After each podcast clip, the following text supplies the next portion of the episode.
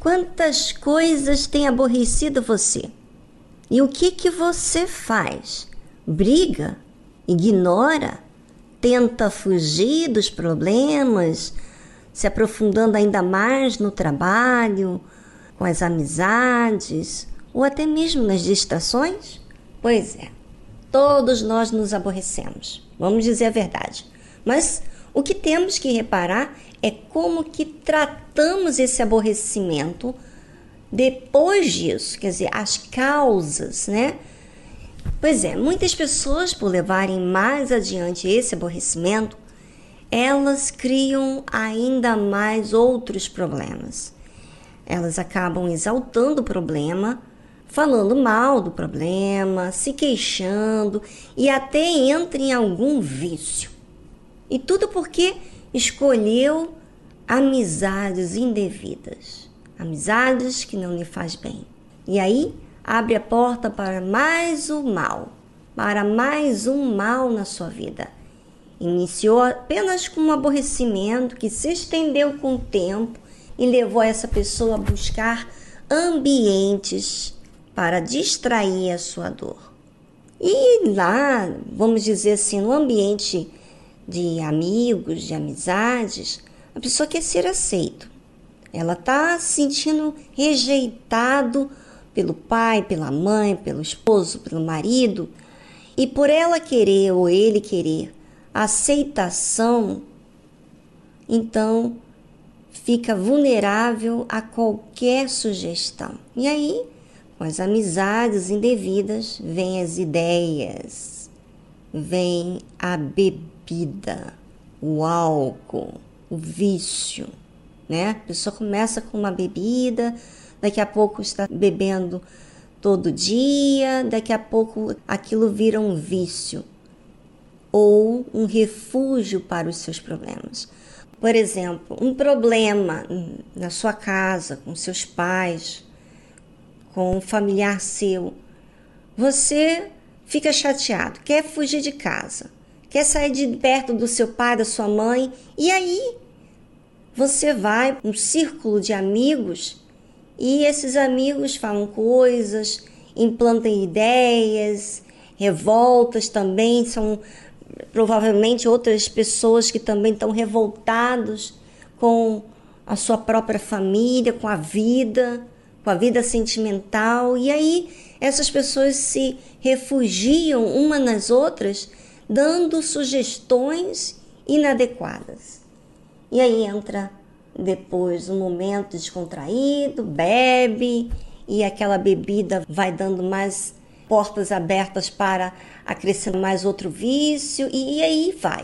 Vai, vai, vai, vai, até a pessoa se autodestruir.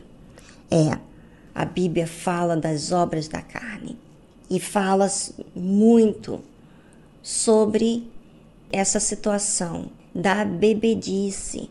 Muitas pessoas têm estado viciadas na bebida, no álcool, na droga. E não só na bebida, que vamos dizer, temos hoje em dia uma extensão de vícios que as pessoas passaram a acrescentar na sua vida por causa de querer se refugiar em algum lugar em alguma sensação, em alguma, às vezes na comida, enfim, sabe? E aí entra o problema agregado ao outro. Quer dizer, pecado puxa outro pecado e, aí sim vai acrescentando. A Bíblia fala, porque as obras da carne são manifestas, são evidentes, as quais são adultério, fornicação, impureza, lascívia, idolatria, feitiçaria, inimizades, contendas, ciúmes, iras, pelejas, dissensões, heresias, invejas, homicídios, bebedices. É, O assunto de hoje é sobre bebida alcoólica. Bem, para muitas pessoas tem que beber muito até ficar bêbado. Sabe? Tudo aquilo que tira o seu senso de medir, de pensar adequadamente, não convém. Então a bebida leva a pessoa a fazer coisas descontroladas, né? O que ela pensa, o que ela sente, ela fala, o que ela sente vontade, ela faz, sem medir as consequências. E isso causa problemas enormes. Muitas pessoas que eu tenho atendido é, vivenciaram isso dentro das suas casas, com seu pai, né, com a sua mãe, e não conseguem conter, parar de beber. Isso é o que tem provocado em muitas famílias destruição, até mesmo divórcios, por causa do vício. Ou seja, a pessoa fica tão voltada à bebida, tão viciado, que não consegue ficar sem aquilo. Será que é isso ser livre? Você optar por aquilo que te faz escravo? Não. Você tem estado escravo e normalmente o viciado não assume o seu erro. Não assume porque acha que é um prazer momentâneo e que vai conter. É, pouco a pouco é assim que o pecado entra.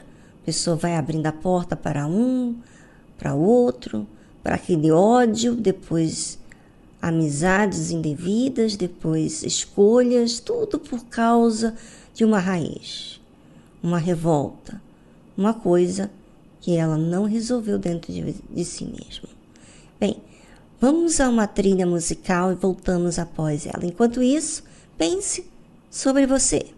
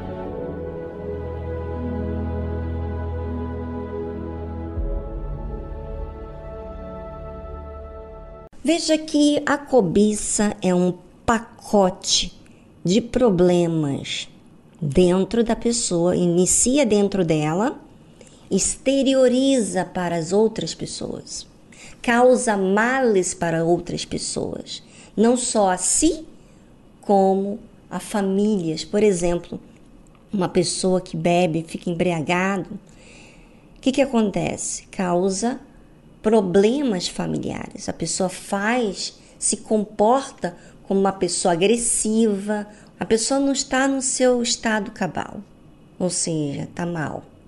Eu pergunto para você: faz mal para a própria pessoa e para as pessoas que convivem com ela? Isso é o que faz o pecado. Ele se estende e causa problemas e esses problemas começam a ser adiados porque causa também um problema interno dentro dos outros familiares. Olha só a situação.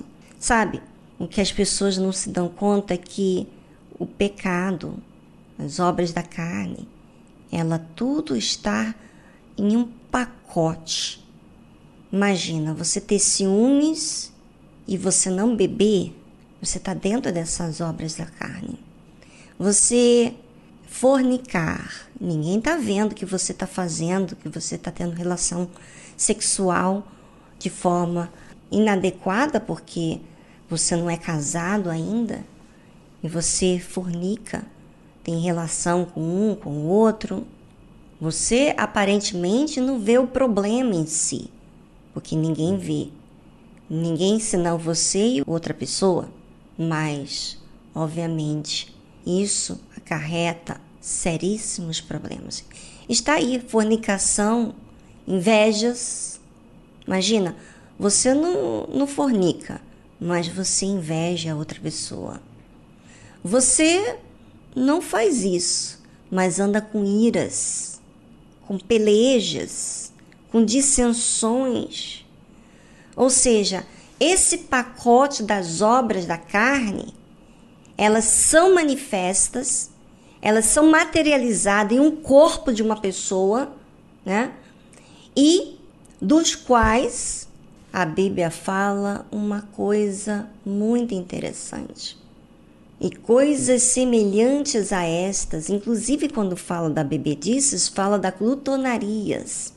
E coisas semelhantes a estas, acerca das quais de antemão vos declaro, como também já antes vos disse, que os que cometem tais coisas não herdarão o reino de Deus. Imagina, imagina você cometer aparentemente uma coisa que você não vê grotesca, mas está entre esse pacote das obras da carne. Esse pacote das obras da carne, ele, antes de acontecer, ele vem sucedendo diversas coisas que a pessoa não não corrigiu, ela não disciplinou, ela permitiu mal habitar dentro dela. Então, aquilo virou um problema. Problema maior, aonde não vai herdar o reino de Deus. Imagina se a pessoa morrer de repente, não tem nem tempo de pedir perdão a Deus. Por isso é tão importante você, ouvinte, entender que a parte espiritual é o que você tem que cuidar, porque essa não vai ser só por essa vida, vai se estender por toda a eternidade, ou com Deus ou com o mal, com o inferno, com a morte, com o mal, com os demônios, o anticristo, ou seja, convém você e eu cuidarmos da nossa vida espiritual, que é a nossa alma.